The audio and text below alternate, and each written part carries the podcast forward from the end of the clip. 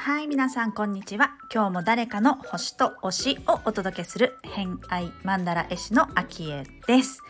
この番組は毎回呪術つなぎにお友達を紹介していただきながらゲストの好きなものを語っていただく番組となっております時折星読みも交えつつ平日毎日更新ゲストの熱い推し物語をお届けいたします今週のゲストは、えー、前回ね、えーと、インドの古典楽器サロードを奏でるサロード奏者のルミオンさんからのご紹介で麻を使ったものづくりをされているまゆさん来ていただいております。えー、今日のお話はまあそのね麻のものづくりをされてるってことで麻が好きなんですけれどもそういった麻についてのお話をしていただいております。偏愛にまつわるホロスコープご紹介いたしますと自分の心潜在意識、えー、癒しを司る月星座がお牛座自分の好きなものキラキラしたものときめきを感じるものを司る金星星座が魚座をお持ちのまゆさんです星読みが好きな人はこの星座も背景にお聞きくださると楽しめるかもしれませんそれではどうぞそれでは、えー、今日から新しいゲスト、前回の、えーと、サロード奏者のルミオンさんからのご紹介で、朝を使ってものづくりをされているまゆさん来ていただいております。自己紹介の方お願いいたします。よろしくお願いします。えっ、ー、と、私は朝、タイマーの朝とチョマというどちらも縄文時代から使われていた日本の朝を使ってものづくりをしています。よろしくお願いします。よろしくお願いします。チョマって何ですか？チョマはカラムシって言った方があのピンとくる方も多くって、あの、そうですね。どこにでも最近は雑草で生えてるんですけど、あの、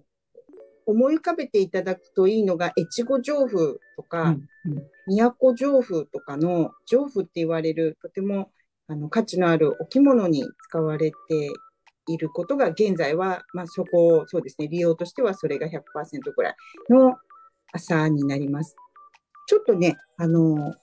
皆さんが普通に洋服で着る朝は、あれはリネンなんですけど、アマっていう植物なんですけれども、そちらで作られた布よりも、ちょっとこう、張りがある。で、カタカナ、洋物で言うとラミーっていう朝になるんですね、チョマは。はい。なんで、テーブル、何ランチョンマットとかだとちょっと張りがあってよかったり、パンツとかだと、ズボンだとこうパリッとかっこいいみたいな感じのイメージの朝です。なるほど。なんか、か、わかります。イメージ。硬い朝ですよね。うん。柔らかいんじゃなくてね。うん、あれですか？お坊さんの今朝とかも？それは全然違う？違うかななんだろう。そうかもしれないですね。夏物なんていうときっと、あのうん、使われてそう。ちょっと透けるやつありますよね。ああいう装束はぽいかもしれません。うん、でも着物の、朝の着物良さそうですね。すごく涼しそう。それがね、涼しくってとってもいいんですけど、その硬いイメージはみあの越後上布とかはあのパリッとしてる涼しげなんですけど、都上布になるとすっごい糸を細くするので、触った時の布の質感はほぼシルクです。ツヤと。イメージできないかも。そうなんですよ。私もびっくりして、これ朝ですかとも何度も聞きました。へものすごい手作業で作られてます。あそうね、細くするっていう作業がですね。うん、うんまあ、そんな朝をいろいろと使って、えっ、ー、と、ものづくりをされてるっていうことなんですけれども、一応あの、あの、ラジオに来ていただく方には偏愛リスト、好きなもののリストを書いていただくんですが、えっ、ー、と、まあ、このカラムシ、チョマと、えっ、ー、と、大朝っていうのが、まあ、ドドンと最初に書かれてるので、まあ、やっぱりね、活動にもされてるっていうことですから、お好きなんだと思うんですけれども、こう、まあ、仕事的にというよりは、あの、まゆさん的な、この朝の魅力、どこに惹かれて手にしたのか、何がきっかけで触り始めたのか、ちょっとその辺聞いてみたいなと思うんですけど。そうですね。まあ、朝に限らず布が好きで、小さい頃から祖母が洋裁の先生で、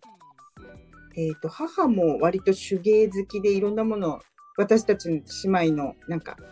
ありますよね。お弁当の袋とか、はいはいはい、通学通園のバッグとか、あ,、はいはいああいうのをこう凝って作ってくれるタイプのこういつも手を動かしてるタイプだったということで手仕事とか布にはすごく興味があったんですね。で、うん。朝自体は私の名前にまゆこというんですが、朝という字が入ってるというところで、うん。何なんだって、よく漢字はどう書かれますかって人に聞かれたときに、なんかどう説明していいか分かんなくって、ずっと麻婆豆腐の間とか、麻薬の間とか、そうやって答えてて、何なんだこの間はみたいな、なんか、うん、何なんだろうって思って気にはなってたっていうところですね。うん、で、特にこういうふうに朝に触り始めたのは、やっぱり、えっと、ショッピングモールに行った時に、こう、ずらーっと歩くと、全然気になってなかった洋服が、その日一日頭に焼き付いて、あの色のものが欲しいとか、あの服が欲しいってなって帰ってくる自分に気づいて、それは同じものの繰り返しの洋服屋さんが多かったんですよね。うん。とそうなるとその服はこのシーズンの流行りが終わったらどこへ行くんだっていうところでちょっとゾワゾワ胸がアパレルに勤めてたこともあってうん。この在庫はどうなるんだろうってなんか嫌な感じがしたんですけどうんその頃ちょうどアパレルのあのブランド物の大量廃棄で、えーといや焼却してるっていうのがあの海外のブランドなんかでニュースになったりしてたんですね。でなんかそこですごく怒っちゃいそうな自分がいてでもなんかあんまり怒りたくなかったので逆の世界を考えようと思ってなんか物が本当に大事で一枚の服を手に入れるのが本当になんて言うんでしょう心躍ることで、まあ、身を守ることでっていう時代を知りたいと思って遡ってったら縄文時代まで遡ったっていうところなんです。めちゃくちゃ遡ったんですね。はい。すごいですね。まあでもこうステップを踏んできっと遡ったら縄文時代に行き着いたっていう感じなんですかね。うんわ割と早く行きました。割と早く行ったんだ。それは縄文時代があの小学校の頃からとても惹かれていたっていうのもあってでも毛皮着てると思ってたから弥生かなと思ってたらあ今縄文なんだみたいな変わったんだ昔とみたいな感じでしたね。それは縄文の時にはやっぱりもうすでに朝を使っていた生活をしているっていうところってことですかね。そうなんですあの発掘されてあの分析今科学的な分析が進んでるので